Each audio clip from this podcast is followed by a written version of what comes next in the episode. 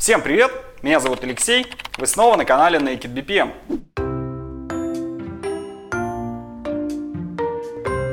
Поговорим об эффективности бизнес-процессов, а именно о том, как ее измеряют. Вообще для того, чтобы что-то измерить, нужна некоторая шкала. В VPM такой шкалой являются уровни процессной зрелости. Идея здесь очень простая. Выделяются 5 уровней процессной зрелости. От хаотичных до проактивно улучшающихся. Каждому уровню соответствует набор четких критериев, по которым можно оценить, дотягивает процесс до этого уровня или нет. Итак, рассмотрим уровни процессной зрелости поподробнее. Первый уровень – хаотичный. В данном случае организация вообще слабо представляет себе, что такое процесс. Каждый экземпляр выполняется как в первый раз. При этом выполняется контроль функций, а не процесса в целом.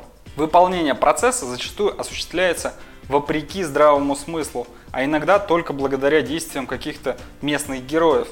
Масштабировать такой процесс невозможно, потому что при количестве роста экземпляров все просто потонет в болоте. Второй уровень – повторяемый. На этом уровне появляется желание управлять процессом и создается его описание. Вообще, на предыдущем уровне, хаотичном, процесс может сопровождаться некоторыми артефактами, такими как а, кусочки должностных инструкций, шаблон документов, но единого документа, описывающего процесс целиком, не существует. Так вот, на втором уровне такой документ появляется. Само по себе описание процесса может наконец помочь осознать процесс целиком и исключить типовые глупости его исполнения. Конечно, одного лишь описания процесса для качественного управления процессом может быть мало. Третий уровень – определенный. На этом уровне появляется полноценная модель процесса – а также появляется желание управлять качеством процесса путем его измерения. Зачастую на этом уровне добавляются IT-решения, в которых процесс автоматизируется. Появляется связь между моделью процесса, регламентами и исполнением процесса. Вообще, на мой взгляд, это первый из уровней зрелости процесса, на котором можно говорить о том, что процессом действительно управляют. Четвертый уровень – управляемый. На этом уровне появляются метрики и показатели процесса, а значит формируется обратная петля управления. Процесс становится гибким. Вообще процесс начинает изменяться под требованиями бизнеса. И все изменения становятся измеряемыми. Пятый уровень – проактивно улучшающийся. Пятый уровень – это непрерывное улучшение процесса под влиянием стратегии компании. А также это проактивное изменение процесса под условия рынка.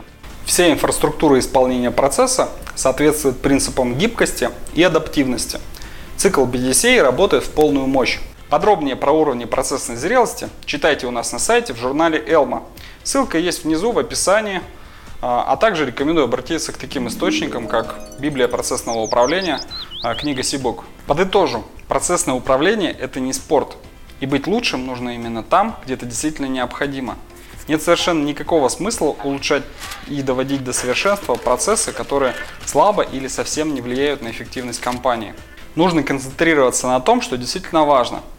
Этому, кстати, был посвящен отдельный выпуск Naked BPM, ссылку на который вы можете найти в описании к видео. И, наконец, последний вопрос э, сегодняшнего выпуска. А как же подойти к улучшению процессов? Используйте цикл Деминга – Этому вопросу также был посвящен отдельный выпуск Naked BPM, ссылку на который вы опять же можете найти в описании к этому ролику. Сегодня на этом все. Оставляйте ваши комментарии к видео, подписывайтесь на канал. Увидимся в следующий раз.